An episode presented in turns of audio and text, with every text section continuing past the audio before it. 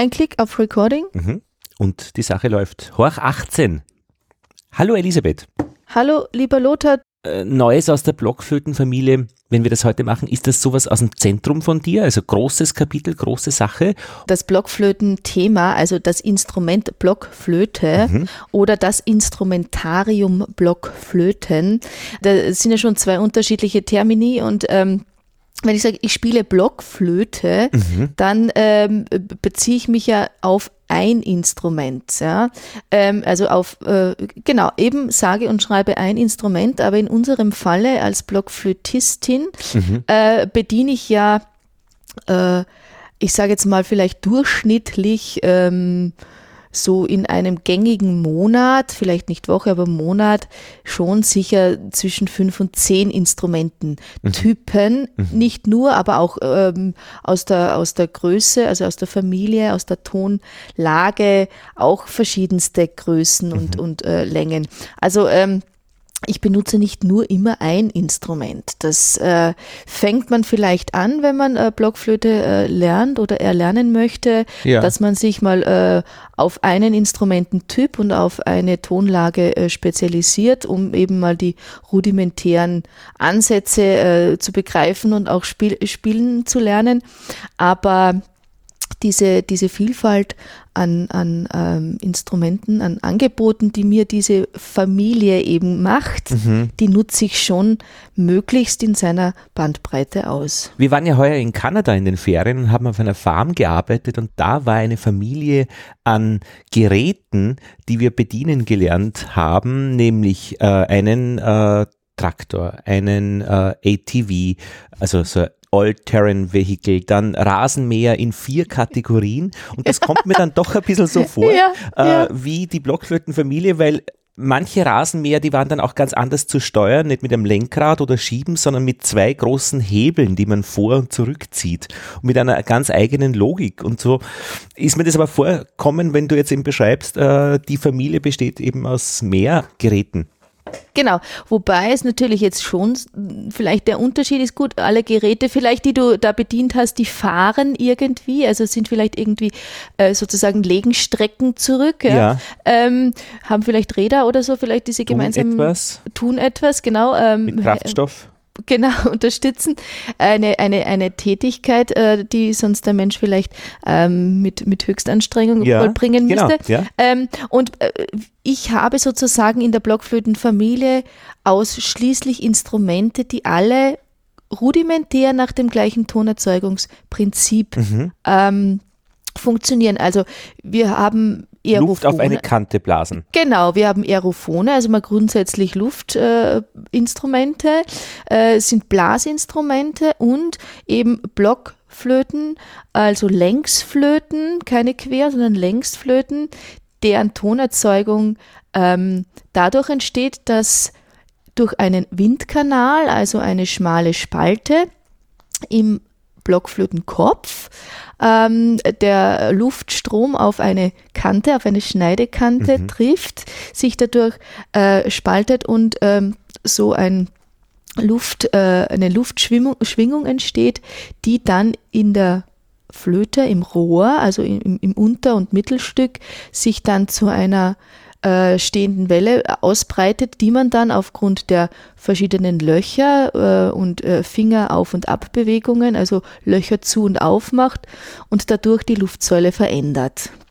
Und das ist äh, schön erzählt, aber für mich im Detail noch unverständlich, weil wenn du sagst, dadurch eine Luftschwingung entsteht, also allein, dass man Luft auf eine Kante bläst, die sich teilt und dann ein Teil nach draußen quasi verloren geht und der andere Teil dann nach drinnen äh, mit stehenden Wellen arbeitet, die je nachdem, wie man die Löcher zuhält, sich ausformen oder nicht, ist eigentlich physikalisch spektakulär kompliziert. Also ich meine, Ja. das ist, kann nur evolutionär entstanden sein, dass jemand ähm, ein, mit einem Messer einen Tag oder 100 Tage Zeit hatte bei seiner Schafweide und äh, ein Weidenpfeiferl geschnitzt hat und draufgekommen ist, wenn er dort drauf bläst, dass ein Ton sich ergibt. Ja, vielleicht ist ähm, in dieser Evolutionsgeschichte der Flöten. Die hat ja nicht ähm, einer erfunden, oder? Nein, also es gibt, es gibt ähm, ursteinzeitliche Funde, Knochenflöten auf der Schwäbischen Alb zum Beispiel, ähm, die ähm, eben auch Flöteninstrumente oder die haben da ein Flöteninstrument gefunden, das eben aus einem Mittel- oder, oder, oder Ober- nicht Arm, äh, Gänseknochen Aha, ja. äh, bestand, innen sozusagen hohl, Löcher reingebohrt und oben eben ein Ansatzmundstück rudimentärster Art. Und das ist vielleicht genau der Unterschied. Wenn ich jetzt eine Flöte benutze, es gibt ja andere Längsflöten auch mhm. ähm, ähm, im äh, arabischen Raum, die Ney oder auch die Kavala in, in, in Bulgarien, die äh, keinen Block Ansatz haben. Also sprich, man die Tonerzeugung nur mit Lippenstellung und mit ähm, Blasintensität oder eben auch äh, Blasdruck entstehen lässt. Die Querflöte gehört ja auch dazu, oder? Die gehört da auch dazu, wobei die eben dann eine Weiterentwicklung ist ähm, mit den verschiedenen ähm, Klappen auch. Aber die, die Tonerzeugung wird auch angesteuert durch Lippenspannung und durch Mundstellung und eben Luftdruck und Luftgeschwindigkeit, Luftmenge, diese Parameter. Bei der Blockflöte habe ich jetzt mehr oder weniger eine Art Hilfskonstruktion, dass ich sozusagen, dass der Luftstrom durch diesen Windkanal schon mal gebündelt wird. Ja, also der kann nach außen nicht ausweichen, also der kann nicht ausbrechen sozusagen. Äh, der wird äh, automatisch mhm. zwangsläufig gezwungen durch diesen Windkanal, der eben an der Schneidekante endet, mhm. ähm, dass er da auf diese Kante trifft. Das, und das ist äh, ja wie bei, einem, bei einer Rakete, so eine Rettungskapsel kann da abgespalten werden, da funktioniert alles. Also wenn du den oberen Teil abnimmst, dann kannst du damit Flöten spielen halt nur einen Ton. Also wenn ich jetzt sozusagen, ähm, ich habe jetzt hier eine Altblockflöte mit Kopf, Mittel- und Fußstück und wenn ich da jetzt, ohne einen äh, Finger zuzuhalten, also einfach mal in, diese Schnei äh, in diesen Windkanal oben reinblase, da ist ein Ansatz, der ist schnabelähnlich, deshalb heißt die Blockflöte auch gerne Schnabelflöte, ja, und wenn ich jetzt eine, meine Lippenformung auf ein O zuspitze und sozusagen äh, die Verlängerung dieser Schnabelflöte dann an meine Lippe ansetze und äh, mal äh, sanft reinblase,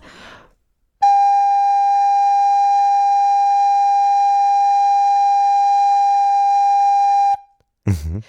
Dann nimmt mir jetzt die Konstruktion der Blockflöte diesen Ansatz an, dass ich noch mehr Lippenspannung, noch mehr Luftsteuerung brauche. Also ich habe eine Unterstützung, eine technische Unterstützung durch die Blockflöte. Ja, ja. Aha. Wenn ich jetzt das gleiche probiere, äh, ich habe jetzt den Kopf abgenommen und jetzt habe ich nur das Unterstück, also dieses Fußstück, das Mittelstück mit den Löchern, also eigentlich nur ein Rohr mit Löchern. Ja? Du wirst keinen den, Ton herausbringen. Wenn ich, den gleichen, wenn ich den gleichen Ansatz probiere, also eine O-förmige Lippenstellung mhm. und ungefähr die gleiche Luftspannung äh, und Luftmenge in die Flöte reinblase,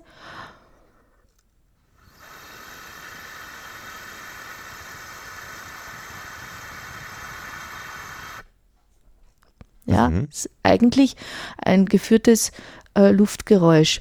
Und ähm, das war in meiner äh, in meiner Herkunft ist das ein, ein Scheitern. Man hat keinen Ton äh, zustande gebracht, aber bei dir ist das überhaupt kein Problem. Du baust das auch ein, solche genau. Geräusche. Natürlich, also ein geführter Luft, ein, geführtes Luftgeräusch, ein geführter Luftstrom ähm, ist ja etwas ganz Wunder Wunderbares, die, differenziert zu hörendes äh, Geräusch äh, mhm. beziehungsweise musikalischer ja, ja. Inhalt, wenn man ihn in Kontext stellt. Und ein Anfang und ein Ende vorhanden ist.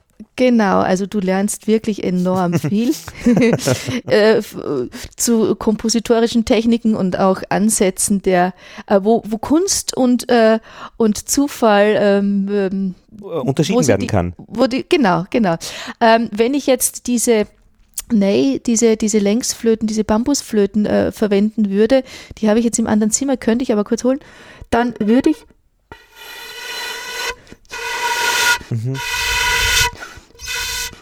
Hört sich ein bisschen bambusig an.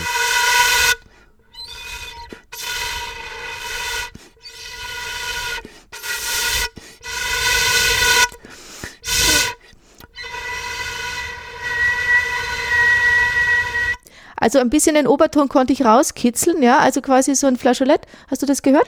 Äh, da hast du noch du dazu gepfiffen. Nö, jetzt Nö, das nicht. war die Flöte. Ah, Nö, also ich mach alles das. klar. Ich mach das. Also unhörbar.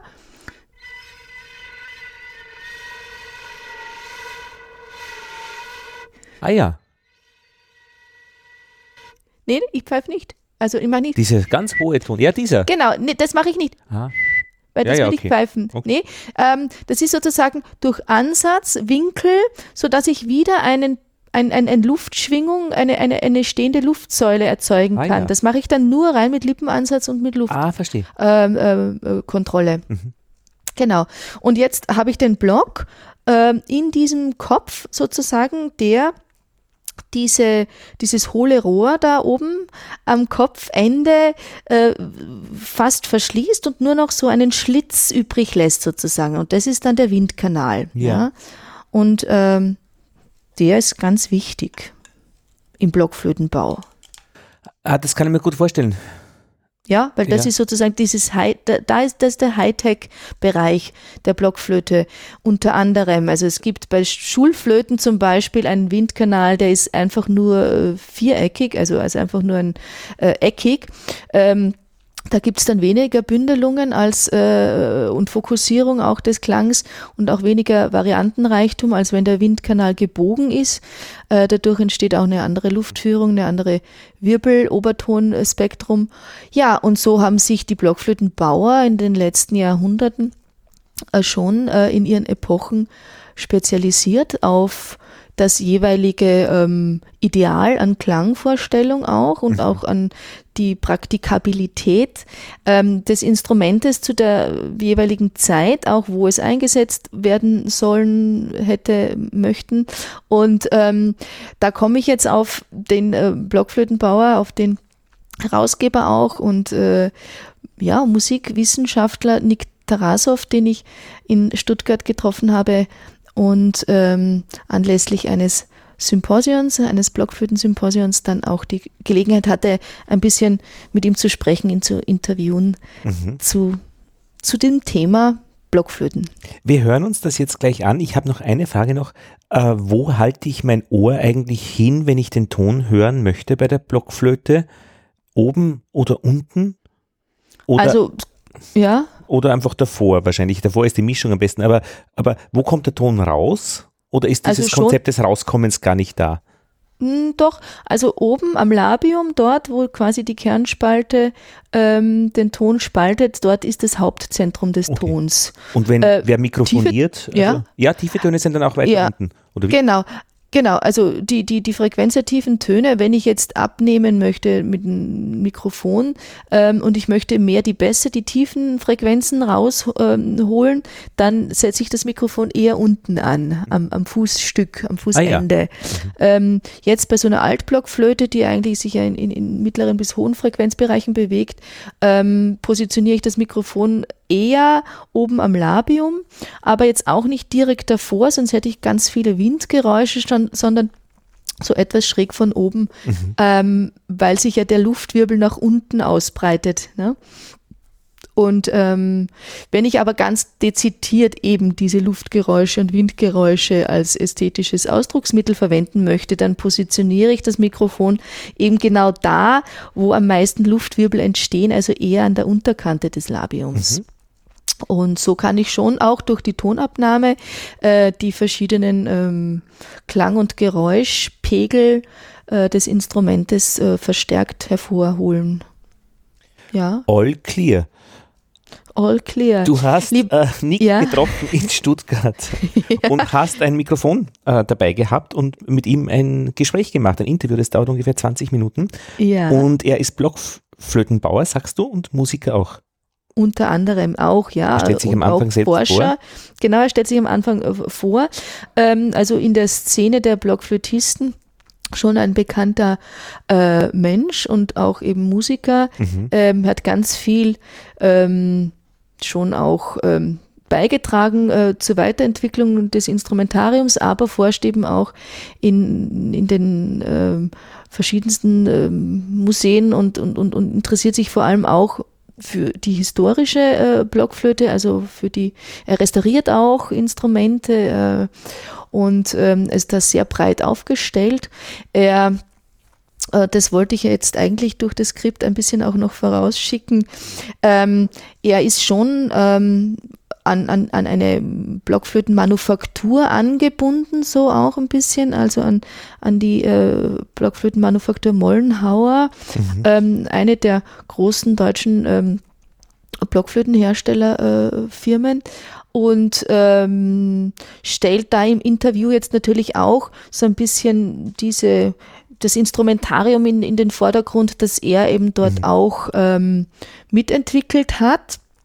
Ich wollte da auch noch darauf hinweisen, dass es auch bei Küng, das ist eine Schweizer äh, Blockflötenmanufaktur, auch sehr innovative Instrumente gibt, die ähm, in Zusammenarbeit auch mit Blockflötenbauern, also mit Handwerkern, mhm. Handarbeitern äh, entwickelt wurden und dann eben so in der Manufaktur eben auch zu einer ähm, größeren Serie kommen und auch ähm, ja, im, im Preis-Leistungs-Verhältnis sich dann auch ein bisschen an die ähm, Konsumenten anpassen können.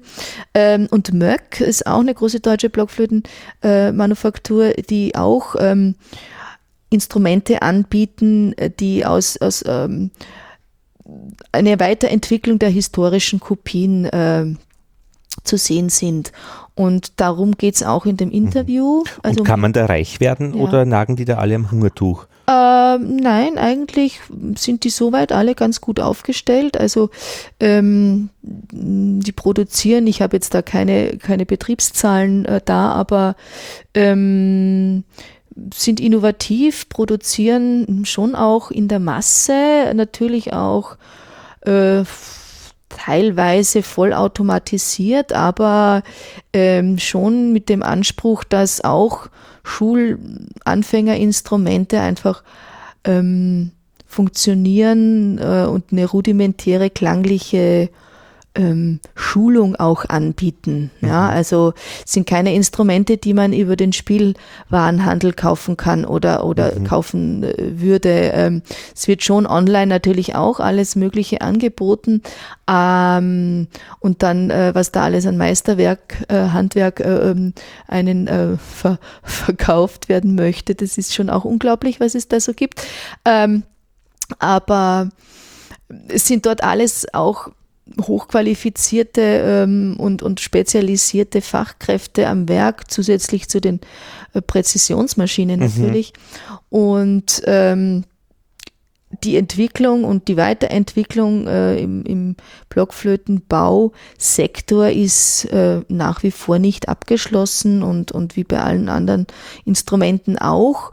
Ähm, immer auch so die Frage, was ähm, was fordert der Markt aktuell, was fordert ähm, das, ähm, ja, das Publikum, also die, die, die, die Spieler oder ähm, was äh, gibt es an Musikströmungen, die man mit neueren Instrumentenentwicklungen unterstützen sollte und schon auch eine Form von Musik marktwirtschaftlich orientierter Herangehensweise zum Teil. Mhm. Ja. Nur dann dann hören wir. Ja, also, hören wir mal. Ich würde, ich würde vielleicht auch äh, dich bitten, wenn du, wenn du was nicht verstehst, äh, einfach auch einzu, einzuwerfen und, und, und, und äh, dass wir da auch unterbrechen können, oder? Genau. Und also wir, wir ähm, hören das Interview jetzt und wir hören einander. Also wenn du äh, sagst Stopp, dann kann ich stoppen und sonst kann ich auch stoppen. Ja, gerne. Ja, Moment. Dann geht's los. Mhm. Und go. Lieber Nick Tarasov, freue mich sehr, dass ich dir jetzt gegenüber sitze in Stuttgart am Tag des Blockflöten-Symposions 2018. Am 22. September 2018 sitzen wir hier face to face mitten in Stuttgart und ich freue mich sehr, dass das geklappt hat und würde einfach mal dich bitten, dich für unsere Zuhörer ganz kurz vorzustellen. Ja, fällt mir natürlich schwer, über mich selbst irgendwie zu sprechen. Ähm, ja, gut, ich bin eigentlich an der Blockflöte insgesamt interessiert, also als, als Spieler, als Instrumentenentwickler, als Instrumentenrestaurator, also Sammler, sammle auch alte Musik, also interessiere mich für vergessene ähm, Epochen, Stile, aber natürlich interessiere ich mich auch für Neuentwicklungen, also ähm, sprich, welche Instrumente und welche Musik führt uns weiter in der Zeit, in die Zukunft auch. Also äh, unsere Episode, die ich dann mit Lothar Bodingbauer noch erweitern werde, die sollte den Übertitel haben Neues aus der Blockflötenfamilie. Und da du auch ein Experte für neu entwickelte Instrumente bist und äh, unsere Zuhörer wahrscheinlich weniger den Horizont äh, haben als, als wir jetzt. Ich bin auch Blockflötistin, mein Name ist Elisabeth Haselberger. Wollte ich dich kurz fragen, ähm, gab es oder gibt es große Unterschiede, die du einem Laien erklären kannst von einer modernen harmonischen Blockflöte im Unterschied zur historisch orientierten, nachgebauten Blockflöte? Also mein persönlicher Ansatz ist eigentlich ein anderer, denn ähm, ich, mir ist schon bewusst, dass viele Leute die Blockflöte als ein äh, primär altes Instrument, vorrangig des Barocks und auch der Renaissance auffassen und dann die Geschichte eben so verstehen, dass, ähm, dass es danach eben nichts mehr gab und man im Grunde im 20. Jahrhundert begann, alte Instrumente nachzubauen, die heute noch im Einsatz sind, auch für moderne Musik. Aber dieser Ansatz hat mich nie besonders interessiert und ich habe deswegen die Blockflötengeschichte eingehender erforscht. Und mein persönlicher Ansatz lautet folgendermaßen, dass die Blockflöten pro Generation oder pro Stilepoche eben immer präsent waren, also auch in der Klassik und der Romantik. Also das heißt, es gab eigentlich bis zu den äh, beiden Weltkriegen eine durchgehende Blockflötenentwicklung und somit auch in jedem Jahrhundert spezifische Modelle, die man durchaus parallel sehen kann zu den Entwicklungen der anderen Blasinstrumente. Also Beispiel, äh, natürlich hat eine barocke äh, hohe Blockflöte keine Klappen. Aber wenn wir dann zum Beispiel im 19. Jahrhundert schauen, was in Österreich speziell oder was, was in Österreich an Klappen gebaut wurde, dann haben, finden wir da zum Beispiel Instrumente mit bis zu zwölf Klappen, die genauso ausschauen wie eine Oboe oder eine Querflöte der Zeit. Beziehungsweise wenn wir nach Frankreich gehen, dann finden wir sogar Instrumente, die eine Böhmmechanik haben. Also das heißt, die Frage ist wirklich, was ist neu, wo ist etwas neu?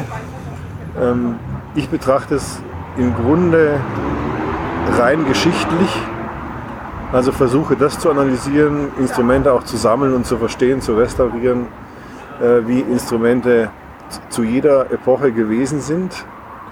Und wenn wir natürlich dann den Punkt ansetzen, wo eine Blockflöte heutzutage als modern gelten kann und was es die Kriterien sind, die das Instrument modern machen, dann stellen sich diese Fragen natürlich in diesem riesigen geschichtlichen Kontext. Also eine Klappe wird nicht unbedingt heute von mir als modern empfunden werden können, weil es eben schon vor 200 Jahren zwölf Klappen gegeben hat. Da würde ich ganz gerne einwerfen. Ja. Nick Tarasov hat ja jetzt auch schon ganz speziell äh, auf äh, Instrumentenbau spezifische Termini hingewiesen, die vielleicht äh, der eine oder andere Zuhörer jetzt nicht so präsent hat. Er hat unter anderem davon gesprochen, dass er Klappen an Blockflöten nicht sonderlich äh, neu findet, ja. weil es die eben auch im 19. Jahrhundert gab, also bis zu zwölf, und äh, hat auf die Böhmmechanik hingewiesen. Das war ein, ähm, eine, eine Neuerung äh, der Querflötenentwicklung, ähm, dass ein, ein, ein Klappenfuß ja, ein Klappenfuß das Instrument ähm, in seiner Grundtönigkeit ähm, verändert bzw. verstärkt hat. Also wenn an der Klapp, am Fuß eine Klappe ist, ja, mhm.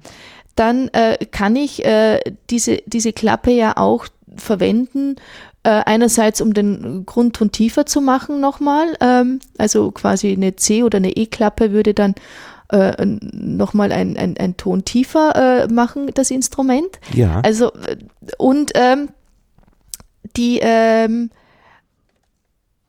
die Obertöne, je nachdem, ob ich diese Klappe dann nochmal zumache oder nicht, eben auch anders Mhm. ähm, steuerbar werden. Aber was ist da der Sinn der Klappe? Also ich meine, das kann ich ja theoretisch mit dem Finger auch machen. Ja, aber die Klappe ähm, ist äh, in Verlängerung eines Fingers eben auch, äh, mit der Klappe ist es auch möglich, äh, das letzte Loch sozusagen noch weiter unten ansetzen zu können. Also das Rohr eigentlich auch zu verlängern. Alles das klar, heißt, das heißt, die Klappen machen mir die Finger lang. unter anderem. Und was genau, ist das andere?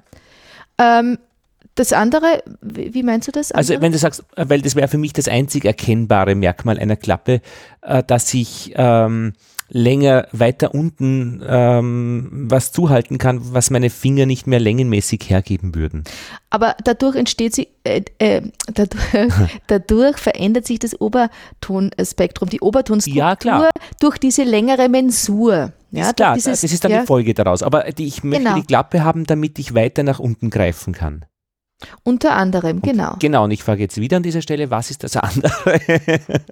äh, dass ich eine Klappe, mh, wie soll ich sagen, Nein, nein, eigentlich gibt es kein unter anderem. Also ich könnte natürlich, wenn ich so einen irren langen siebten Finger habe, kleinen Finger, könnte ich natürlich auch den Finger da als Klappe nutzen. Aber das ist anatomisch eben nicht möglich. Aber ist vielleicht unter anderem äh, auch möglich, jetzt springe ich da ein bisschen ein mit Ja, meinen gerne. Gedanken, dass man vielleicht mit einer Klappe gleich zwei Löcher gleichzeitig zuhalten kann. Das heißt, ich kann meine Finger auch noch verdoppeln. Ja, das, das, das ist sicher auch äh, ein, ein Grund. Weil sonst Also hast du immer nur äh, vier plus vier, acht Finger für Löcher übrig und wenn es der Klappe irgendwie geschickt baust, hältst du je nach Klappenart vielleicht zwei oder drei Löcher Ja, ja, gleichzeitig genau, zu und du hast das dann stimmt. einfach elf Finger. Das stimmt, ja, ja, sehr gut Freut kombiniert. mich, dass ich da was Also- beitragen darf. An sowas, sowas habe ich jetzt, also auf die Stelle gar nicht gedacht. Also die Klappe Mhm. ähm, zum Beispiel ist dreigeteilt, das stimmt, ja. Also ich habe sozusagen drei Löcher, die ich entweder mit einem Ja. Klappenelement äh, schließen kann oder ich kann nur zwei schließen oder nur die unterste und die oberen zwei sind offen. Also ich habe, wie viele Möglichkeiten habe ich dann da? Da musst du Mathematiker fragen. Ja, eben, das bist du ja auch Ach, ja. unter anderem. Ja, wahrscheinlich drei mal Eins, zwei mal zwei, eins, sechs. Drei, vier, naja, Oder drei hoch zwei gibt es auch, neun. Ja, wobei diese, diese eine Klappe, äh, ich habe da ein Instrument vor mir, dann zwei bedient gleichzeitig, zwei, äh, zwei Löcher. Genau, aber ich meine, was noch mir einfällt, ist, äh, dass mit der Klappe dann aber eins nicht mehr möglich wird, dass man den Finger oder das Loch ein bisschen schief verschließt. Ja, man kann schon die Klappe etwas sozusagen äh, durch, also entweder ich mache einfach wirklich, ich drücke nur runter, zack, zu, Mhm. ich kann sie aber schon auch sanft Ah, ähm, ansteuern und dann äh, leicht öffnen oder, oder nicht. Also, also ich habe nicht jetzt hier, 0 und 1. Nein, nein. Also man kann das schon noch halb, aber es ist ein bisschen schwieriger, als wenn ich nur den Finger verwenden würde. Deswegen ist auch für Querflötisten zum Beispiel ein Glissando, also dieses äh, nahtlose äh, Übergehen von einem Ton in den anderen, ohne hörbaren Tonabschnitt sozusagen, ohne, ohne Tonhöhenstufe, ja, sondern äh, äh, schwieriger als für einen Blockflötisten, der sozusagen dann die Finger von den Löchern eben auch äh, organischer weg oder äh, wegziehen oder, oder zuschieben kann. Und ja. handelt man sich mit Klappen eine gewisse Latenz ein, dass das ein bisschen Ähm. dauert, bis das greift? Also die, die, die modernen und vor allem auch die, die, die, ähm, die Klappenmechaniken, die heutzutage verwendet werden, würde ich jetzt mal ähm, sagen, das ist vernachlässigbar. Das ist ja auch die Herausforderung der Instrumentenbauer, auch bei Oboen oder Fagottinstrumenten, die ja eine ihre Me- äh, Klappenmechanik verwenden. Ähm, in der, in der Zeit der, der, des Hochbarocks und auch des Frühbarocks äh, und auch in der Renaissancezeit gab es schon auch Klappen für die ganz großen Instrumente eben, ähm, um die Spielbarkeit äh, zu gewährleisten. Und ähm, das waren dann sehr rudimentäre, ähm, ja, ähm, so Metall, Metallteile, ähm, die schon wahrscheinlich irgendwie schneller mal gescheppert haben oder nicht mehr ganz so schön äh, geschlossen haben. Also man braucht dann ja an der Klappe ja auch ein entsprechendes äh, Material, Kork oder, oder ähm, Leder, Polster, mhm. dass das dann auch das Loch richtig gut schließt. Also je mehr Technik, desto anfälliger ist natürlich auch die Technik wiederum. Ja, aber das wäre jetzt bei den Instrumententypen, die dann Nick Tarasov auch weiter ähm, be beschreibt, äh, würde ich vernachlässigen. Ich meine, man muss Klappen ölen, man muss sie auch warten. Es gibt da ähm, schon äh, ja, Wartungsaufwand, aber, aber der ist jetzt nicht so, mhm. so, so übergroß. Ich denke mir, dass jetzt auch äh, jetzt nach, nach innen, also in den Finger noch, ähm, die Gelenke müssen ja auch funktionieren eigentlich, dass man spielen kann. Also ich könnte mir auch durchaus vorstellen, dass eine künstliche Intelligenz, die, die man anlernt, die hört zu ähm, und würde möglicherweise eine beginnende Arthritis oder so schon feststellen können. Mhm, äh, äh, ob man das jetzt wahrscheinlich ein geschultes Gehör äh, schneller schafft oder so.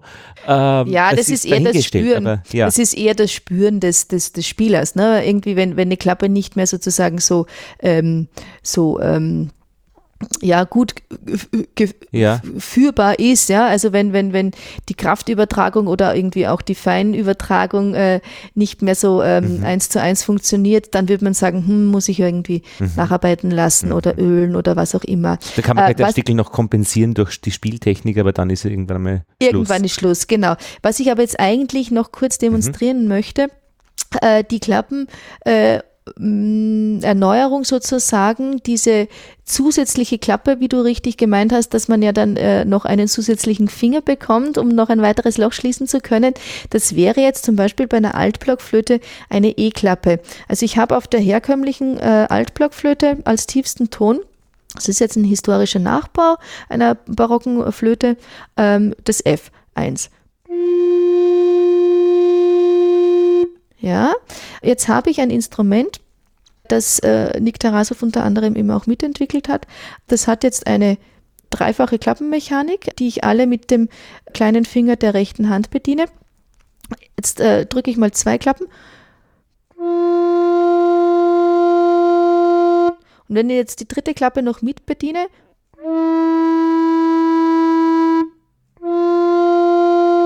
Dann habe ich noch ein E, also den Halbton nach unten, noch einen Leitton. Und ich habe das Ganze eigentlich in einer relativ gleichbleibenden Tonqualität. Ja, ja? ich wollte gerade sagen, das ist ein schönes E. Genau, wenn ich das Ganze jetzt auf der Altblockflöte, auf der historischen, auf dem historischen Nachbau, dann müsste ich jetzt das Schallloch, das achte Loch sozusagen, das unten, ähm, noch mit dem Bein ein bisschen abdecken, dann kriege ich auch noch ein E hin.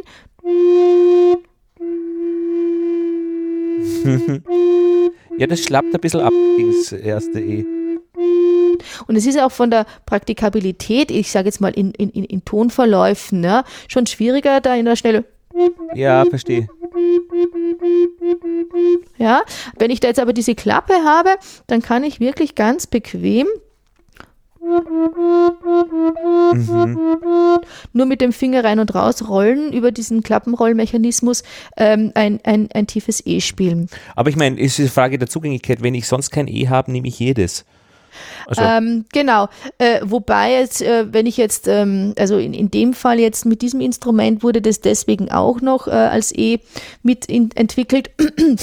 weil das so auch als Bandinstrument gedacht äh, war oder wird, äh, so dass man das auch äh, über Verstärkung ähm, äh, spielen kann und die Instrumente, also ein E-Bass zum Beispiel, auch als tiefsten Ton ein E hat und dann hat man den gleichen Grundton.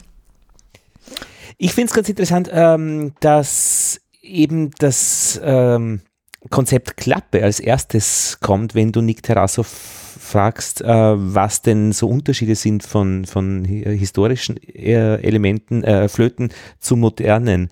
Und Klappe ist das Erste, was, ja, was er dazu ja, sagt. Ja, weil natürlich, also die, die Tonerzeugung ist immer die gleiche geblieben. Mhm. Ja, also grundsätzlich gibt es immer eine Kernspalte und grundsätzlich gibt es immer einen Windkanal. Äh, sonst würden wir ja keine Blockflöte mehr vor uns haben. Und äh, deswegen ist das jetzt vielleicht anfänglich noch nicht so das Thema. Es kommt nämlich jetzt dann sozusagen auch äh, der Hinweis auf diese Unterschiede zur harmonischen ähm, ähm, neuen Blockflöte und äh, dann müsste man sozusagen äh, als Gegenspieler ja annehmen, es gibt die unharmonische historische Blockflöte, ja. Mhm. Und ähm, was jetzt diesen, ähm, äh, diese, diese Bezeichnung harmonisch bedeutet, das habe ich ihn auch gefragt. Ich wollte es jetzt nur noch ganz kurz einmal äh, noch äh, auf, auf, ähm, ähm aufspalten. Äh, die Obertonreihe eines äh, Instrumentes und auch irgendwie der Blockflöte ist im historischen Kontext auf historischen Instrumenten, auf dieser Altblockflöte aus, aus dem Hochbarock, ähm, ist die Obertonreihe nicht sauber. Mhm. Ja? Ähm, also das habe ich jetzt vorhin auch mal angespielt. Also wenn ich jetzt mal den ersten, den Grundton F spiele, wäre der zweite Oberton eigentlich eine Oktave. Ich mache das jetzt mit Überblasen. Ja, dann wäre der dritte Oberton äh, die Quinte, das C. Das mache ich jetzt auch mit Überblasen. Ich versuche es. Jetzt habe ich ein bisschen ein, ein zweites Loch aufgemacht, so ganz leicht halbiert, mhm. äh, dass ich den leichter rausbringe. Also wenn ich jetzt den äh, vierten Oberton, äh, den dritten, dann hätte ich wieder die Oktave, die zweite Oktave.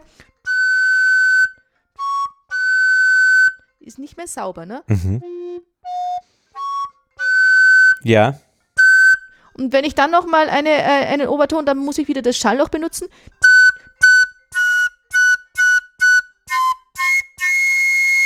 Dann wäre ich jetzt sozusagen im, im vierten Oberton. Ja. ja. Mit der Klappe, also mit diesem ja, Hilfsorgan sozusagen, kann ich jetzt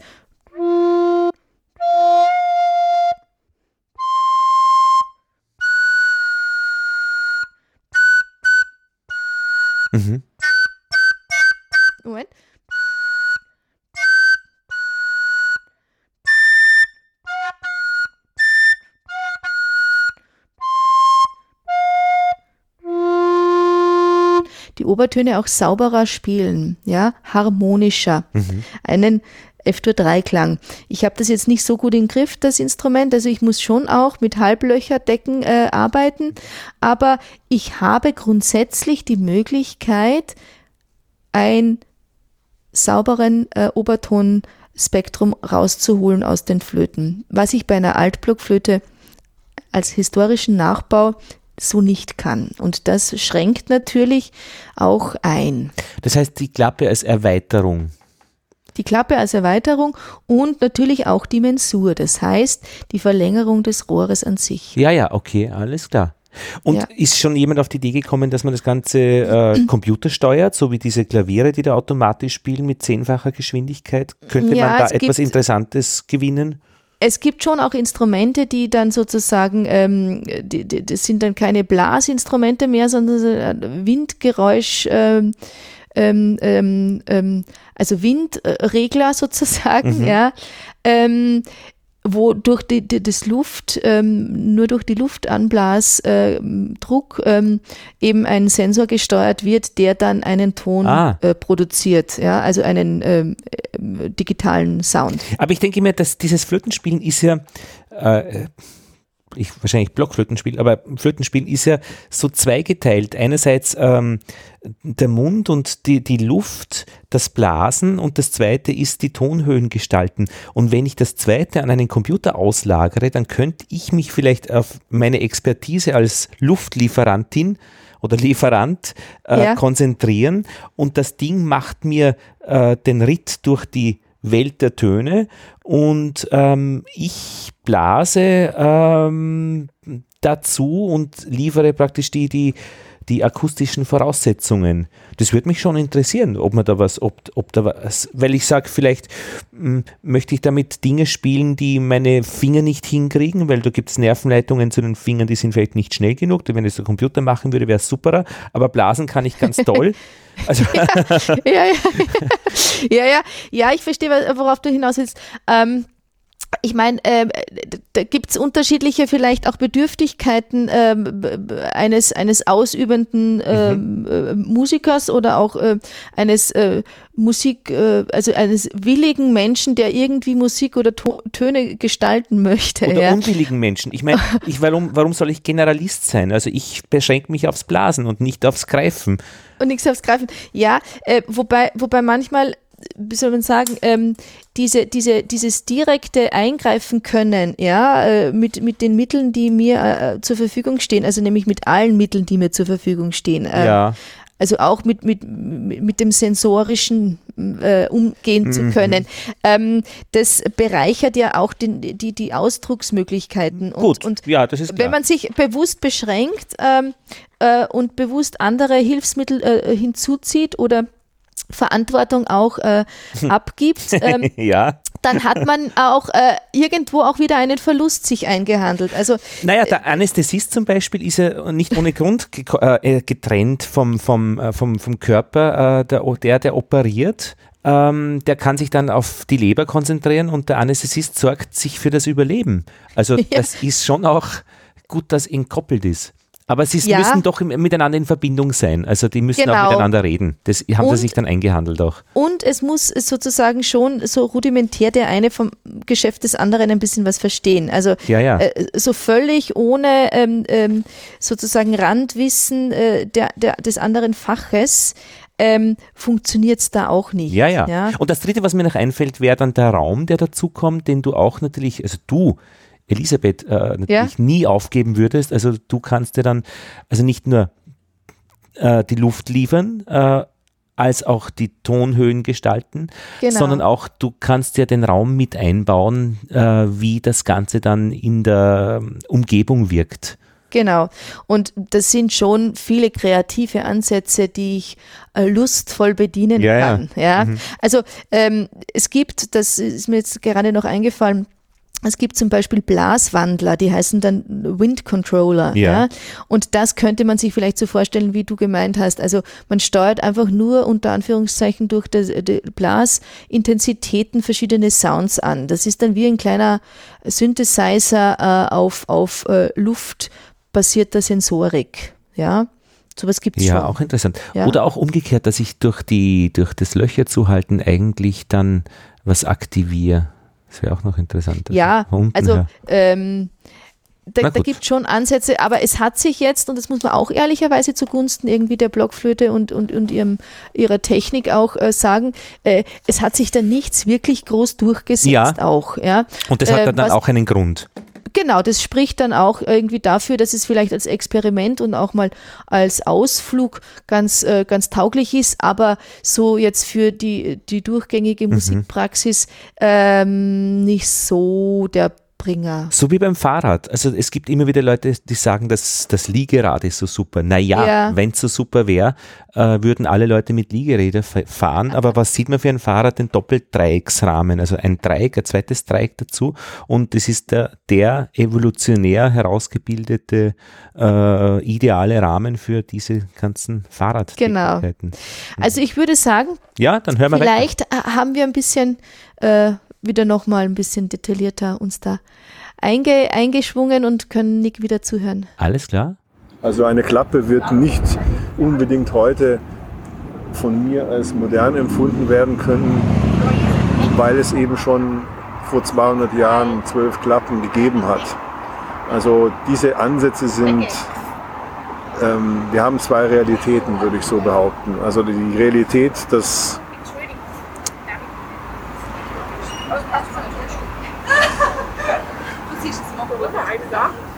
Wird jetzt zu viel von, von den Nein, Nebengeräuschen? Ich finde das, wir sitzen ja da in einem Gastgarten Gut, okay. draußen und das heißt, wir haben Umgebungslärm und ähm, es sind ja auch andere Menschen aktiv in ihrer Mittagspause. ja. Kein Problem. Äh, ich bin nur über dieses äh, Wort moderne, harmonische Blockflöte etwas gestolpert, auch für unsere Zuhörer, die ja durchwegs auch Laien sind. Ähm, ähm, ja. Da fände ich den Kontext, den du äh, dazu hast, auch sicher interessant zu hören. Am besten ist, man erklärt einfach beide Worte, was sie, was sie bedeuten.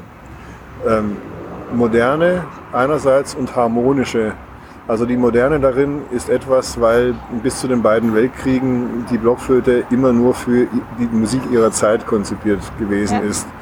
Heutzutage ähm, ist es momentan zumindest modern, universeller zu denken, also ein Instrument zu haben oder dann entsprechend auch zu entwickeln, was eben nicht nur für die Musik von heute, sondern auch universell oder universeller Gebrauch zu gebrauchen ist für Musik der Vergangenheit in verschiedenen Kombinationen. Also das ist der Begriff äh, modern in dem Sinn von universell.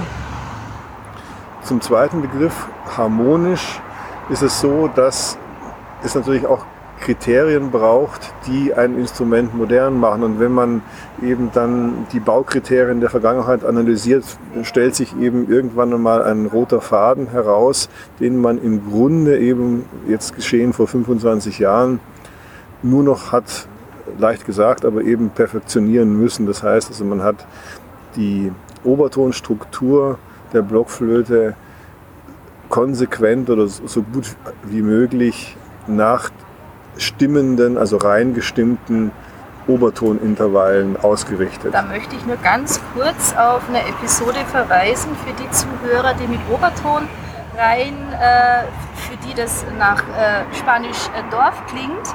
Und zwar hatten wir Obertöne und Flageoletttöne, eine Episode am 12. Januar und eine Episode über Mikrotonalität, da kommt das Thema Obertonreihe auch wieder vor. Genau, also da noch einfach nochmal zu ergänzen, die, die Obertonreihe bei älteren Instrumenten ist oft nicht nach der Naturtonreihe ausgerichtet. Also bei der Trompete ist das zum Beispiel der Fall, bei Seiteninstrumenten funktioniert das gut, aber bei Blasinstrumenten, speziell bei historischen Blockflöten, ist das oft nicht der Fall. Und Deshalb geben sich Ungleichmäßigkeiten und Unstimmigkeiten in der Grundtonleiter der, des Instruments. Wenn man nun versucht, die Obertonreihe stimmend, also nach der Naturtonreihe auszurichten, bemerkt man als Spieler des Instruments, aber auch als Bauer, dass sich dann viele Probleme, Problemzonen, wenn man so will, von alleine verflüchtigen. Und das ist natürlich ein schöner Aspekt, macht das Instrument äh, wandlungsfähiger fähiger und eben universeller einsetzbar. Deswegen eben diese Wortkombination moderne, harmonische Blockflöte. Da würde ich auch noch mal gern einwerfen. Mhm. Und zwar diese musikalischen Defizite, die äh, Nick Tarasov da jetzt auch nochmal erklärt hat, die die historisch nachgebauten Instrumente haben, eben diese unsauberen Obertonintervalle. Äh, äh, dass man die aber unter anderem auch äh, vor allem in den 60er Jahren beginnend dann auch als Ausdrucksmittel und auch als, als, als ja, ähm, ähm, als, als, als neue Musiktechniken sozusagen kultiviert und verwendet hat, auch ähm, um, um, um das Ausdrucksspektrum äh, des Instrumentes äh, zu erweitern und, und äh, dafür haben sich auch die Komponisten interessiert. Mhm. Ja? Also eigentlich für das, was äh, diesen historischen Nachbau ähm, auch äh, störenfällig macht oder dort, wo seine Problemzonen sind, die eben äh, gerade ähm, in den Fokus zu rücken und dadurch sind schon auch extrem viele und auch reizvolle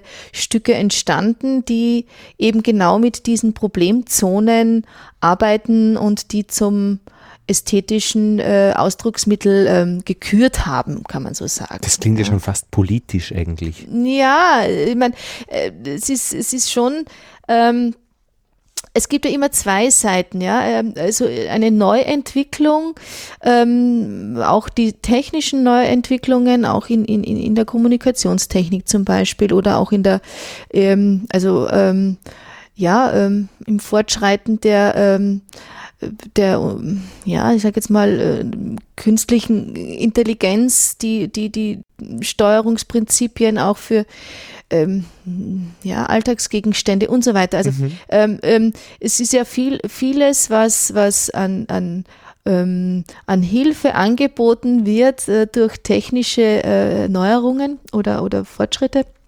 Hm. haben ja auf der anderen Seite ja auch wieder irgendwo ein, hinterlassen irgendwo ein Defizit, ja, also mhm. weniger menschliche Kontakte, äh, weniger ähm, echte Stimmen, die man hört, ne, viel Hass, der sich aufschaukelt. Ja, genau, weniger Diskussionsmöglichkeiten, äh, weniger direktes äh, ähm, äh, aneinander reiben, genau. weniger Körperkontakt einfach auch. Mhm. Und äh, das ist auch weniger Wärme, kann man vielleicht auch sagen, ja. Und, ähm, und weniger ähm, auch, ähm, ja, ähm, differenzierter ähm, Kommunikation oder andere Art von Kommunikation, weniger Mensch einfach, mhm. ja. Und, und ähm, das ist bei den modernen harmonischen Blockflöten vielleicht auch so, wenn, wenn Nick Tarasov auf die ähm, ähm, Universalität als Moder äh, Modernität äh, hinweist. Ähm, ähm, kann man natürlich das auch kritisch betrachten und, und äh, sagen, ja, äh, wieso ähm, muss denn die Musik aus dem 17. Jahrhundert oder 18. Jahrhundert ähm, genauso äh, klingen wie Musik, die ähm, sich äh, an, an, an Folk- oder Popmusik mhm. orientiert. Ja? Also wieso muss die die gleichen Klangspektrum haben? Das ist ja aus einer ganz anderen Zeit. Ja?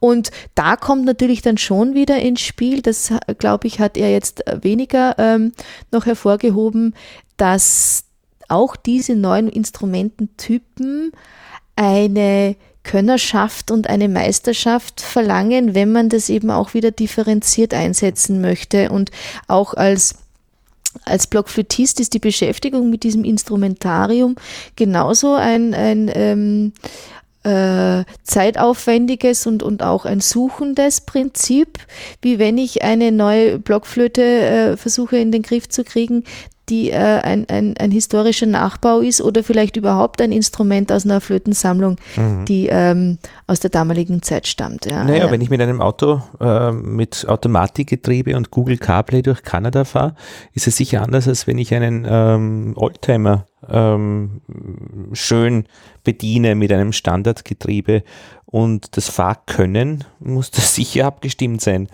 Genau. Und aber und auch, auch, das Fahrerlebnis wird dann anders. Genau, genau. Und auch äh, wo, also sozusagen die Auswahl der, der, der, der Fahrt. ja, und was passiert, wenn ich auf einen Elch treffe? Letztlich. uh, und was mir noch einfällt, ich meine, uh, was mir ein bisschen abgeht noch, ist, ich, es wird gesprochen, das Internet der Dinge, die, die Gegenstände, die vernetzt sind. Also die Flöten sind ja noch so richtig gar nicht vernetzt. Also ich weiß jetzt nicht, wie es deiner Flöte geht. Also einer deiner Flöten geht. Ja. Meine weiß das nicht. Ja, das ist so ein bisschen vielleicht auch das Mysterium, dass man sich gerne behält. Äh, dass sie alleine bleibt? Äh, nein, aber dass das ist ähm, eine Intimität bewahrt für sich und den Spieler. Also ähm, es, es macht auch keinen Sinn, finde ich, ja, wenn man, wenn man zu viel Preis gibt äh, von einem Instrument, weil man dadurch ja auch ein bisschen diese, dieses ähm, Mysterium auch verliert oder, oder ähm, diese, das, das Beeindrucken entsteht ja auch durch, manchmal auch durch Nichtwissen, ja. Und manchmal bin ich mehr beeindruckt, wenn ich äh, äh, von etwas die Hintergründe nicht äh, vorher schon äh, recherchiert habe. Geht aber auch umgekehrt. Manchmal bin ich genau. mehr beeindruckt, wenn ich die Hintergründe recherchiert habe. Aber ich meine, das sind ja auch Laufzeitprobleme, die Vernetzung. Wir haben es ja mal versucht, gemeinsam zu spielen und die Latenz von, keine Ahnung, Millisekunden reicht aus, dass man es eigentlich nicht kann. Ja, das bewahrt ja. also die Intimität und damit sind wir bei der Relativitätstheorie, wo es auch um diese Gleichzeitigkeit geht. wann ist etwas gleichzeitig? Wenn ich es sehe und das Licht ist schon vier Milliarden Jahre unterwegs oder wann ist jetzt was passiert eigentlich? ja, ja, es ist eine spannende An Ansicht. Ich meine, es ist die, die Vernetzung, also wenn du irgendwie zum Beispiel Online-Unterricht anbieten möchtest mhm. oder, oder äh, über, über äh, Skype oder äh, YouTube-Videos, ähm, ähm, direkt äh, mit jemandem spielen möchtest, ähm, dann fehlt schon einfach diese, diese Parameter, die ein, äh, ein, ein, eine persönliche Begegnung ausmachen, eben auch noch eine Rolle. Also die Körperspannung und Haltung, das, das Spüren von, von ähm, ja, das Spüren vom Körper, ja, ich kann schon durch, durch Stimulationen und, und, und Kopfhörer und so weiter und, und durch tolle Mikrofonierung vieles sehr nahe an den anderen herantragen. Ja, ja. Und ich weiß ähm, auch noch von meinem Flötenunterricht, ja. wie es dort gerochen hat. Ja, genau. Wäre das völlig unbedeutend, äh, würde ich es nicht mehr wissen. ja, das kann auch äh, negativ äh, Na, Erinnerung sein, äh, Na, aber, aber ähm, es, es gestaltet sozusagen noch etwas mit, was, was äh, digital ähm, nicht möglich mhm. ist. Ja? Und, und ähm, das ist oft nicht unerheblich. Hören wir weiter. Eben, ich so. würde gern weiterhören. Genau. Ja, ja, Alles ja, klar. ja bist ja auch maßgeblich an der Entwicklung eines völlig neuen Instrumententypes äh, beteiligt gewesen oder ja, kann man das so sagen, einer Blockflöte, die äh, im digitalen Kontext ähm, stark verankert ist, nicht nur. Sie hat auch einen sehr schönen Namen, Elodie, klingt sehr ansprechend. Dürfte ich dich dazu um ein paar Sätze bitten, wie aus welchem Beweggrund heraus diese Instrumentenentwicklung entstanden ist. Ich darf kurz den Namen erklären. Also Elodie kommt, setzt sich zusammen aus dem E und Lodie, also eine elektronische Melodie. Das heißt, wir haben es hier mit einem elektroakustischen Instrument zu tun, was naturgemäß ähnlich wie bei der Gitarre oder bei der E-Gitarre äh, auf zwei Arten gespielt werden kann, nämlich einmal rein akustisch analog und dann eben elektronisch analog oder digital. Also das heißt, das Instrument hat einen Tonabnehmer eingebaut. Und diese Idee ist zwar nicht neu, die solche Versuche, Blasinstrumente zu elektrifizieren, gibt es schon seit den 50er Jahren und es gibt auch einige Patente dazu. Aber die Blockflöte mit ihrem leisen Ton, äh, ihrer Bescheidenheit und ihrem dünnen Klang äh, ist eben gerade im, im Bandkontext ähm, nicht gerade von Haus aus gut angesiedelt. Und ich wollte als Musiker eben immer wieder mal in verschiedenen Bands mitspielen, auch in verschiedenen Musikrichtungen mitspielen, auch da, wo es dann etwas lauter wird, der, zum Beispiel in der Rockmusik. Und da stößt man auf natürliche Grenzen. Und ähm, durch einen schönen Umstand, nämlich einen Musikhändler, den Karl Danner in Linz, der sich meine Nöte im Grunde angehört hat und einfach eines Tages mit einer Idee vor der Tür stand, mich eingeladen hat, mal doch vorbeizuschauen bei ihm im Laden. Und ich mich dann ganz äh, erstaunt dann dorthin begeben habe und der hat eigentlich äh, mir das Tor geöffnet zum Verständnis, wie man eine Blockflöte im Grunde mit einem Tonabnehmer ausstatten könnte und wie man sie herstellen müsste, damit das, dieser, dieser Bann gebrochen wird. Und dann vergingen etliche Jahre des Nachdenkens und des Konstruierens auch der äußeren Form um die Blockflöte einfach genauso wie die E-Gitarre cooler aussehen zu lassen, also sie nicht rund erscheinen zu lassen, ihr Ecken und Kanten zu geben, ähm, ein farbliches ähm, Design, Airbrush-Farben zum Beispiel. Also eine Bühnenwirksamkeit schon optisch herzustellen und aber dann eben natürlich auch die Möglichkeit, über den Tonabnehmer per Kabel oder per Funk, ähnlich wie bei der Gitarre, die Verbindung zu Effektgeräten, zu Verstärkern und zu großen Lautsprechern oder PA-Anlagen zu ermöglichen. Da würde ich auch ganz kurz, ich habe jetzt äh, kurz die Seite aufgemacht ähm, ähm, zu der Website von äh, dem Instrument. Ich habe es auch gerade gesucht. Wie, wie buchstabierst du das? Elodie mit E-L-O-D-Y. Ähm, hab da jetzt ein Soundbeispiel, das hört man. Ja. Ich höre das jetzt bei dir auch.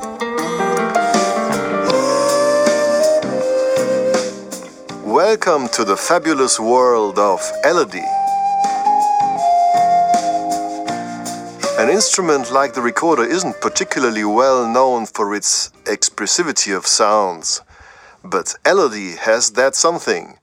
It has a very cool design, can be played up to a range of three octaves, and has a powerful tone.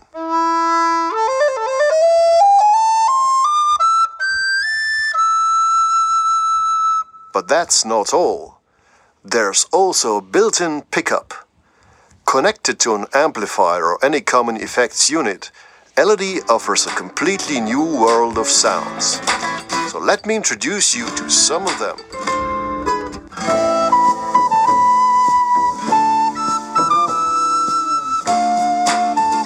Naja, das hat schon das Zeug für die Bühne. Mhm. Hm? Okay. Das kommen so verschiedene Effekte dazu. Ja? Lead sound hard rock with phaser delay. aha, verstehe schon. Das, Das geht sind dann. jetzt alles verschiedene Effekte, genau. Ja? Mhm. Ich hatte da gestern, und das ist leider eben so ein bisschen, Und das wird dann richtig geblasen. Ich meine, da bist ja, schon ja, noch ja, ja, rein. genau. Ja, ja, Aber das ist okay. sozusagen ja eigentlich nur unter Anführungszeichen das Mikrofon. Ne? Der Tonabnehmer Mhm. Ach. nimmt das akustische Signal ab Ja, ja. äh, und äh, das digitale oder auch das analoge Effektgerät Mhm. verändert das dann äh, ähm, das akustische Signal. Und die ne? Tonhöhen durch die Fingerstellungen und so weiter äh, wird dann Die auch bleiben. abgenommen. Die bleiben gleich, genau, ja. Aber das Äh, wird bei- abgenommen. Das heißt, Das wird abgenommen, genau, ja, alles genau. Mhm. Aber ein Harmonizer, das ist ja auch ein Effekt, ne, der dann äh, aus einem Ton sozusagen verschiedene äh, äh, die aufspaltet in, genau, oder irgendwie ein Octaver, der dann ähm, aus, aus äh, zwei oder drei Oktaven tiefer ein, äh, das Instrument dann äh, klingen lässt. Ähm, und ich wollte gestern versuchen, das ähm, hier zu installieren, aber dazu hat mir die Zeit nicht gereicht. Also ähm, es gibt da, da auch natürlich, sage ich jetzt mal, externe ähm, Programme wie eben ähm, äh, das Ableton Live, ähm, das auch viele äh, elektronische äh, Soundkünstler verwenden. Ja. Oder ähm, mit dem Duo Rekordronik oder ich selber habe ja auch schon äh, viel äh, Musik gemacht mit eben auch äh, live-elektronischer ähm, veränderter Blockflötenklänge. Äh, der Unterschied ist vielleicht zur Elodie jetzt der, dass das ähm, sehr praktikabel ähm, als Kompaktpaket auch konstruiert und äh, angeboten wird. Und ich kann mir ja vorstellen, dass man dann auf Knopfdruck auch die Noten ausgeben kann von dem, was man gerade gespielt hat. Ja, das sollte es irgendwie auch geben. Das hat mich heute oder gestern sogar der Phineas, mein Sohn, äh, gemeint, Mama, äh, es müsste, das, es gibt es doch schon, dass man irgendwie einen Ton spielt und dann druckt mir das Programm das automatisch aus. Aber ich weiß jetzt nicht, woher das hat. Ah, und, das habe äh, ich ja mal äh, mir organisiert. Das kann man auch mit äh, MP3-Tönen machen, die man reinschickt. Ja. Und äh, ich habe das einmal ausprobiert. Mm, hat, glaube ich, sogar funktioniert halbwegs. Aber darum geht es eigentlich Darum bei dieser nicht. Ja, genau. Mhm. elektrifizierten äh, Blockflöte nicht. Es geht eigentlich um dieses Prinzip, Ja. dass ich ähm, durch einen Tonabnehmer die Störfaktoren, die ich habe, wie Feedback, ähm, auch wie diese ähm, Geräusch, äh, diesen Geräuschanteil des Tons, der Tonerzeugung, dass ich den damit Mhm. sozusagen minimiere bzw. negiere. Wir werden es verlinken. Ist ja eine interessante Website, wenn man sich da Genau. anschauen kann. Also wie gesagt, ähm, die Links äh, werden alle nachgereicht, aber äh, in dem Sinne würde ich da jetzt vielleicht wieder nochmal auf das Interview zurückleiten. Äh. Ja, ja, und diese Airbrush-Flöten sind schon sehr schick. Ja. Also schwarz und, und, und mit Planeten bemalt. Also das ist schon eine neue Dimension, die da aufgeht. Für wahrscheinlich eine ganz äh, ähm, äh, andere Gruppe. Ähm, Genau, an, an genau. eben, die bisher nicht dieses Gerät erreicht werden Genau, konnten. Okay, dann hören wir weiter. Bühnenwirksamkeit schon optisch herzustellen und aber den, dann eben natürlich auch die Möglichkeit über den Tonabnehmer per Kabel oder per Funk, ähnlich wie bei der Gitarre, die Verbindung zu Effektgeräten, zu Verstärkern und zu großen Lautsprechern oder PA-Anlagen zu ermöglichen. Und als das dann soweit war ähm, und ich damit in eben meine De äh, Debüt-CD in diesem De Segment eingespielt hatte, ähm, war das dann die Stunde der Wahrheit. Also sprich, ähm, erfüllt das Instrument wirklich ähm, die Heldenrolle, wenn man so sagen darf. Also sprich, ähm, man ist dann, man weiß dann, dass man gewonnen hat, wenn man eben in einer großen lauten Band mit, mit ähm, Schlagzeug, mit E-Bass, mit äh, verzerrter E-Gitarre und Keyboards und so weiter auf einer großen Bühne, wenn man dann eben mit dieser ähm, durch Effekte und Verstärker veränderten Blockflöte dann tatsächlich sich von allen anderen absetzt und das große Solo spielen kann. Und wenn das funktioniert, dann weiß man, dass man gewonnen hat. Und ja. Hast du? Ja, eben. Also es war, es war, ja, eben, es war so ein, das gehört sicherlich zu den größten Glücksmomenten ähm, meines Lebens. Also das erst einmal selber erlebt zu haben, aber genauso auch ähm, das dann später bei anderen Menschen zu beobachten, die natürlich dann zuerst mal davon nichts ahnen. Und es ist mir heute immer noch ein Genuss, Leuten zuzuschauen, wenn die das erste Mal das Instrument in die Hand nehmen und es öffnet sich ihnen eine ganz andere Welt und dann sieht man das in ihren Gesichtszügen, dass da quasi kurz die Maske fällt und äh, also diese Erlebnisse sind, sind mir sehr viel wert. Also vielen Dank auch für diese vor allem sehr persönliche Geschichte dieses Instrumentes und das freut mich vor allem auch deswegen besonders, dass du jetzt hier vor mir sitzt, weil es trotzdem einen Unterschied macht, ob derjenige, der diesem Instrument zum, der dieses Instrument zum Leben erweckt hat oder der es auf die Welt gebracht hat, wenn man so ein bisschen äh, aus der biologischen äh, Richtung irgendwie äh, denkt, äh, wenn man dem gegenüber sitzt oder wenn man äh, sich äh, über tolle Links und auch ganz viele tolle YouTube-Beispiele und auch nachlesen kann, wie dieses Instrument entstanden ist. Aber ich finde es immer besonders, wenn, wenn man das von demjenigen hört, der wirklich von Anfang an dabei war und immer noch dabei ist, nehme ich an. Ja, nun, also die, die Blockflöte wird von, wurde von mir und wird von mir immer als sehr vielfältiges Instrument ähm, empfunden. Also wir haben, soweit wir es wissen, jetzt seit 700 Jahren Blockflötenmusik äh, und auch verschiedenste Blockflöteninstrumente. Also das heißt, die Vielfalt ist garantiert und eben dieser, dieser letzte Punkt, ähm, die wie bei der E-Gitarre auch, also die Gitarre als, als eigentlich sehr leises, zurückhaltendes, zartes Instrument, eben durch den Strom, durch die elektrischen Möglichkeiten ins brachiale Gegenteil verwandelt werden kann. Also das ist eben etwas, was, was eben speziell auch der, der zurückhaltenden, leisen eleganten Blockflöte mal ganz gut tut und eben vor allen Dingen Musiker wie vielleicht auch Instrumentenbauer regelrecht seelisch befreien kann. Das ist vielleicht nicht jedermanns Sache, aber eben, äh, wenn man das Gefühl hat, dass man nicht mehr ein beschränkter Musiker sein muss, sondern dass sich tatsächlich viel mehr oder eben alle Möglichkeiten dadurch eröffnen, äh, dann fühlt man sich doch wesentlich entspannter und ja, lehnt sich dann vielleicht doch auch mal zurück und ist zufrieden mit seinem Dasein. Also das klingt, das klingt sehr äh, in sich ruhend, aber äh, tatsächlich hast du mit diesen Entwicklungen schon auch eine kleine Revolution angezündet oder zumindest auch schon wirklich auch viel bewegt, wie du sagst, dass auch Lautes und Großes und Heftiges äh, mit dem Instrument passiert, was Horizonte öffnet. Und dafür sind wir auch da, wenn wir unsere Podcast-Episoden ins, äh, ins große äh, Netz stellen, um Horizonte zu öffnen, auch um Neugierde zu wecken. Und äh, aus meiner Sicht ist dir das in jedem Fall gelungen. Ich habe noch eine abschließende Frage, weil es gibt äh, schon Menschen, die auch gerne noch mit dir sprechen möchten, jetzt in dieser Mittagspause des Blockflöten-Symposions.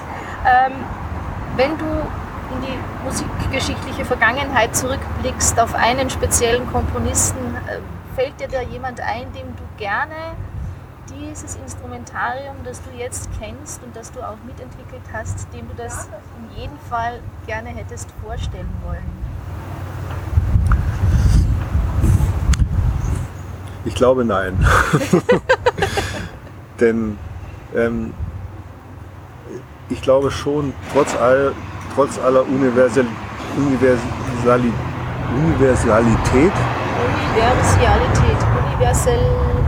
Ja, also. Ja, wir werden, wir, wir werden nachschlagen. Nachschlagen, genau. genau. Also trotz aller, aller ähm, sagen wir mal, Globalität, das ist, im Grunde könnte man es so aus, ausdrücken, denke ich nach wie vor, dass unser Instrument sehr stark von äh, Klangfarben lebt und jede Generation erfindet sich so ihre. Das heißt also, es ist wohl schon so, dass auch in der Vergangenheit äh, Komponisten und vor allem auch Musiker nach den Klangfarben gesucht haben oder instrumentalen Möglichkeiten, die sie die zu ihnen passen und, und, mit denen sie ihre Musik entwickeln können oder mit denen sie eben sich ausdrücken können. Und ähm, also alles andere wäre im Grunde Crossover, was auch eine nette Disziplin ist, aber ich glaube nicht, dass es unbedingt zielführend ist. Also man kann das natürlich machen, aber zum Beispiel einen Beethoven im Crossover aufzuführen, also zum Beispiel zu elektrifizieren. Ich hätte Beethoven lieber so getroffen, wenn ich eine Zeitmaschine hätte, dann würde ich mich eben ohne die Elodie da reinsetzen und würde tatsächlich gerne in die Vergangenheit reisen und würde eben versuchen, Beethoven damals eben zu treffen und ihn zu bitten, für die damalige moderne Blockflöte des frühen 19. Jahrhunderts eine Sonate oder ein Solokonzert zu schreiben, was er leider nie getan hat. Er hat es zwar seinen Schüler machen lassen äh, und auch sogar diese Komposition korrigiert, also das ist immerhin schon auch etwas. Aber eben ein Blockflötenkonzert von Beethoven in altem Stil, das wär's doch. Ja, schon was. Ich danke ganz herzlich Gerne. für deine Gesprächsbereitschaft. Nick Tarasov, vielen Dank.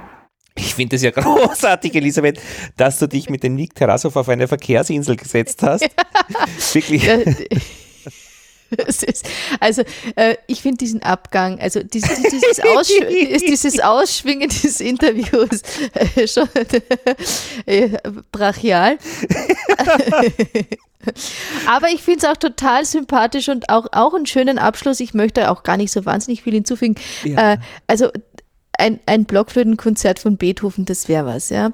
Ähm, und, äh, das hat fast ein bisschen äh, traurig geklungen, finde ich. Ja, ist ein bisschen, mm, vielleicht so ein bisschen äh, Sehn Sehnsucht nach etwas, ähm, ja, genau. Aber das ist vielleicht auch gut, wenn man noch, äh, wenn man Sehnsüchte hat und ähm, nicht das Gefühl hat, so und jetzt habe ich alles erreicht und alles geschafft und ich bin satt und zufrieden und kann mich zur Ruhe begeben und die Blockflöte Blockflöte sein lassen.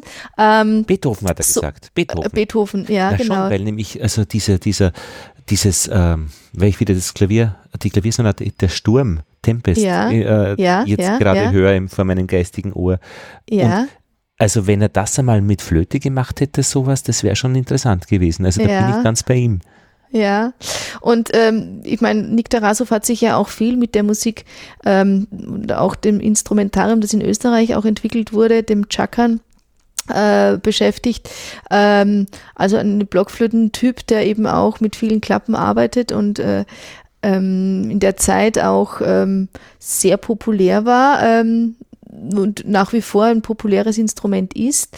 Ähm, und vielleicht kommt da auch so eine Affinität und auch eine, eine, eine Herzensangelegenheit hinzu. Für mich war noch spannend zu hören, nachdem du dann äh, mir äh, oder uns den Link äh, zur Elodie-Seite geschickt hast und wir gehört haben, wie dieses äh, Instrument dann klingt, hat das, das, was er dann nachher gesagt hat, also jetzt im letzten Teil des Interviews, eine ganz andere Farbe gehabt, weil vorher Mhm. hatte ich eben diese historischen ähm, Blockflöten als Hintergrund vor dem, wie ich höre, was er sagt. Und das hat sich schlagartig gewandelt. Und das finde ich ganz verblüffend, dass die Vorstellung, wie etwas klingt, so viel mit dem Inhalt zu tun hat, was er sagt und wie das bei mir ankommt. Ja, ja, Das freut war mich. gut, ja, das war Ja, gut. ja. Ich meine, ich hätte das, wie gesagt, lieber auch persönlich präsentiert hier, äh, also ähm, selbst gespielt, live.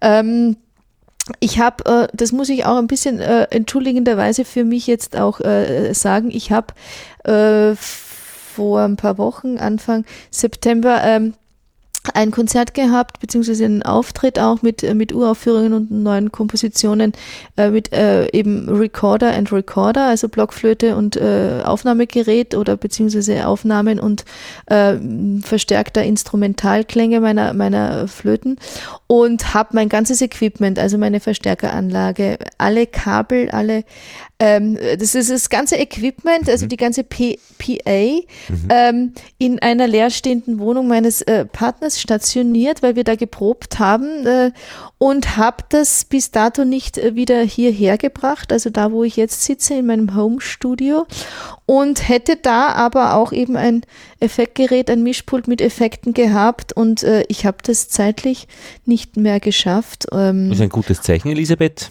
Weil ähm, war was los. ja, war was los. Und auch natürlich immer so ein bisschen ähm, diese Fülle an, an Möglichkeiten, wie wir unsere Episoden ähm, gestalten können, ähm, dass ich dann irgendwann mal entscheide, okay, wir machen das so mit dem, was wir jetzt hier haben und mhm. es wird sicher auch interessant und gut mit Abstrichen natürlich. Mhm. Und, ähm, ja, ja, das geht immer. Es, es reflektiert äh, auch immer äh, das, was unser Leben sonst so bietet. Genau. Und dann sind wir da wieder irgendwie bei äh, eine Abstriche dort und, äh, und, und, und zu, zu, Zugaben da und dann entsteht das, was eben entsteht. Das ist großartig, ich habe meinen Schreibtisch nicht verlassen. Ich habe ja. mit dir einen Einblick bekommen in die neue Welt der Blockflöten. Ja, unter anderem, es gibt ja auch noch viele andere Instrumente, die wir jetzt hier nicht be besprochen haben. Also vor allem muss man schon auch sagen, diese Firma Mollenhauer ist schon sehr innovativ es gibt da auch noch einen Tenor oder, oder überhaupt ein ähm, Spektrum an Helder-Blockflöten. Das sind Instrumente, die auch mit einem variablen Block arbeiten, äh, den man, ähm, wo man dann den Windkanal enger oder weiter machen mhm. kann durch Kiefer- und Zungendruck, ja, äh, mit, mit Pianoklappen, äh, ähnlich wie bei den Querflöten gibt es das, glaube ich, auch. Also auch nochmal so eine, eine, eine Artifizierung der, der vor allem auch dynamischen Möglichkeiten. Ich hätte noch einen Vorschlag, man, wenn man äh, Helium einatmet aus diesen Luftballons, ja. dann klingt die Stimme ganz anders. Das ja. könnte man auch noch einströmen lassen in die Blockflöte. ja, ja wäre auch mal interessant. So, so, Zirkularatmung irgendwie durch ah. äh, Hel mhm. Helium äh, mhm. angereicherten äh, na, na, da müsste sich schon was Atem, ändern. Atemluft. Mhm. genau. Und es gibt auch ein Gas, das eben schwerer ist als Luft. Ähm, äh, da wird dann die Stimme tiefer, so viel ich weiß. Und, und ja, ja, da tut sich, also da, genau, da also ist noch Luft nach oben. Luft nach oben und nach unten. Da werden wir dann aus dem digitalen Kontext uns wieder entfernen und wieder ganz körperlich. Mhm. Das finde ich auch schön. Ähm, es gibt natürlich dann die viereckigen Petzold-Blockflöten, äh, die auch immer wieder schon vorgekommen sind in unseren Episoden, vor allem in der neuen Musik eben. Äh, denen würde ich ja auch einmal mhm. gerne eine eigene mhm. Episodensendung ähm, widmen wollen. kann man die Blockflöte unter Wasser blasen? Das interessiert mich gerade heftig. Genau, also dann am besten doch mit einem Kunststoffinstrument. Stimmt, ja. Oder? Diese irischen äh, Metallblockflöten sind ja auch dasselbe Prinzip, oder? Genau. Ähm, wobei die Whistle, äh, Whistles dann aus, aus, aus, aus Metall sind und, und meistens Plastiko. sehr klein. Mhm. Genau, also. Ähm, Gut für die Badewanne. Äh, genau, und für, äh, für den Hundeabrichteplatz vielleicht so. auch. Also sehr hoch teilweise auch, aber auch für, die, für außen gut ge, ge, geeignet, also mhm. äh, Outdoor-Instrument, genau. äh, Georg Nussbaumer, äh, wenn du sagst Unterwasser, äh, Blockflöten, hatte mal eine Performance und ein Musikstück, ähm, ich glaube im Parkbad in Linz, wo unter anderem eben auch ähm, Instrumentalisten dann ähm, im Wasser mhm. gespielt haben, also Ober- und Unterwasser. Mhm. Ob er jetzt Blockflöten verwendet hat, weiß ich nicht, aber das gab es sicher auch schon, müsste man recherchieren. Und äh, zum äh, Interviewort in Stuttgart wollte ich noch kurz sagen, mhm. Äh, die Verkehrsinsel, ähm, äh, Verkehrsinsel Stuttgart und, und äh, die, die Musikschule äh, hat ihren Zentralsitz in der Stadtmitte, mhm. in einem großen modernen Gebäude und da gibt es ein, ein eine Mensa oder ein Bistro mit einem kleinen Gastgarten und der äh, grenzt wirklich also direkt an diese Stadtautobahn und Krieg. Also, das ist sehr, sehr lauschig. Ja, Wahnsinn. Ja. Na, was man wirklich sich zumutet, also, also was man, oder andersherum, was man dem Verkehr erlaubt, ist unfassbar. Aber ja. ich finde es großartig, dass du den einbaust und nicht, nicht jetzt als wirklich als zu vermeidendes Ding, weil von meiner Radioseite her wird das Erste, was man machen würde, ist äh, nur weg davon. Aber du sagst, äh, Geräusche gehören zum Leben, besonders auch diese, ein fulminantes Ende äh, genau. mit dem, was das Leben dort prall bietet. Isolieren und, ist keine Kunst. Und es war, es war eben auch ähm, die einzige Möglichkeit, einen Ort zu finden, der uns auch eine Form von äh, Gesprächsintimität schafft. Ja? Intimität, und, äh, also dieser Umgebungs aber dieser Umgebungslärm hat uns sozusagen dann auch ein bisschen geschützt Ja, vor dieser, ähm, äh, vor, vor den äh, Mensa-Besuchern, Ja, ja. die alle da zum Mittagessen äh, hingehen. Nick? Terrasse war mal kurz irritiert wegen der Akustik. Also das Ja, weil da hat uns dann jemand gefragt, irgendwie, ob er sich zu uns dazusetzen darf. Und ich habe dann versucht, mit Gestik irgendwie äh, zu signalisieren, dass wir hier arbeiten. und er die Klappe halten soll. Äh, so in die Richtung, genau.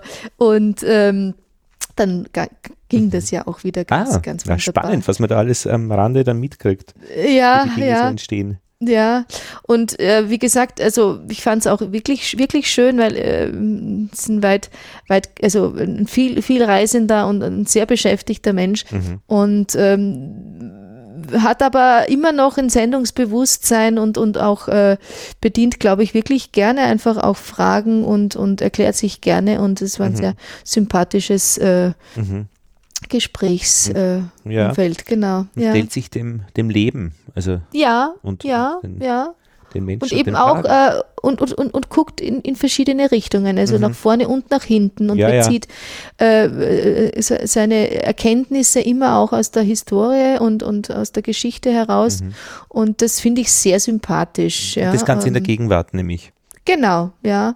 Und äh, dass man einfach auch, und das äh, ist zwar nicht unbedingt so mein Ansatz, aber ähm, äh, dass man einfach auch mal wirklich auf einer großen Bühne stehen möchte und äh, ich sage jetzt mal so plakativ die Sau rauslassen als, als, als Spieler, äh, das kann sicher extrem befreiend sein, wenn man, wenn man das so möchte. Und ähm, da freue ich mich auch dann über die, äh, das wachsende Publikum auch, das sich dann auch Konzerte anhört, in denen dann äh, die Blockflöte oder das Blockflöteninstrumentarium in, Instrumentarium äh, in einem völlig anderen Kontext äh, zu hören ist, äh, eben nicht nur in der neuen Musik Avantgarde, äh, sondern eben auch in, in, dieser, in diesem großen Bereich der neuen mm, Popularmusik oder auch ein Der bisschen Bühne. Crossover der, der großen Bühnen, genau. Und ähm, da durchaus eben die, die Horizonte erweitert und das Hören, ähm, das lustvolle Hören auch forciert. Das ist immer gut. Brennende Flöten. Zersägt. Na gut. Ah, Ja. Wie geht's weiter? Ich, Also 019, 019 hätte ich jetzt als ähm, Mikrotonalität von äh, kleinen Baustellen, äh, Bausteinen, die Großes bewirken, also die Minimal Music jetzt als nächste Folge dann. als nächste Folge konzipiert. Genau. Alles klar. Na wunderbar. Und dann geht's In weiter Ansätzen. mit elektroakustischen Klängen und so weiter. Also, dann sind wir Genau. wieder auf der Liste. Dann wären wir wieder auf Spur. Und, Mhm. Und ähm, hast eine Aufgabe für mich, weil die Minimal Music, ähm, die ist ja Newman, glaube ich, gell? Äh, irgendwann äh, geht mir die auf den Geist. Also alles, was ich da bisher irgendwann einmal, boah, denke ich mir, boah, äh, noch, ein- noch einmal und noch einmal. noch einmal derselbe Ton. Aber ich meine, es ist schon bezaubernd, was das in mir bewirken kann. Also Ja, sie lässt mich ja. dann nicht äh, ruhig sitzen, also äh, Ähm, weitermachen wie bisher. Ich muss also zumindest ich- aufstehen und sie abdrehen. Ja, ich habe ich hab da äh, ein paar Kleinigkeiten ähm, gefunden, bis jetzt schon. Ähm, Na, soll ich mal ein bisschen Newman hören? ich habe auch Philip Glass im Angebot, ich Ja. habe auch äh, Terry Riley im Angebot, äh, ich habe Steve Reich im Angebot. Mhm. Ja, ja, genau. Das sind Ähm, Durchaus mal reinhören. Hm? einfach mal reinhören, genau, und, und vielleicht, das fände ich ganz interessant, wenn, wenn du ein, ein Die Stück Wut, findest, Die Wut spüren. Das dich richtig nervt. Also, Ja. also so ein, Ja. ja. Dann äh, Am Anfang nie, aber irgendwann immer. Das, Mhm. das fände ich dann schön, als, auch als, als, als, als Diskussionsansatz, ähm, ähm, Okay. weil die, Mhm. die, die Facetten, das Facettenreichtum der, diese, dieser, äh, dieses Musikgenres, Mhm. ähm, das, das würde ich dann äh, mit dir Mhm. äh, genau erleben wollen, wenn es soweit ist. Spannend. Gut. Dann Ja. schließt man den Deckel zu. Gerne. Ich danke dir wieder einmal sehr herzlich für deine Mitarbeit, äh, Lothar, und für deine Neugierde und deine positiven, ähm, ja, ähm, Hör, Hörbereitschaften und, und, und Erlebnisbereitschaften. Und äh, wenn wir so ein bisschen regelmäßig wieder uns äh, treffen, ähm, um, um über neue Musik äh, in ihren großen, breiten Facetten zu, zu sprechen und mit Hörbeispielen zu bereichern und, und ich mich ab und zu auch mit meiner Blockflöte oder meinen Blockflöten hier auch äh, konkret äh, musikalisch ein bisschen einbringen kann, dann freue ich mich auf ein wachsendes Publikum und auf, ja. auf viele neue Zuhörerinnen. Und Aspekte. Und ich bedanke mich für deine Musik, weil dir natürlich äh, die Hauptgeschichte bilden ähm, über das, wovon wir reden. Was brauche ich, um ja, diese Musik gerne zu haben und gerne im Sinne von sich damit mh, hm, zu beschäftigen. Ja, ich glaube schon auch Freude haben dran. Ja, macht Spaß ja, doch, zu hören. Doch. Ja. Gut. Arrivi. Auf Wiederhören.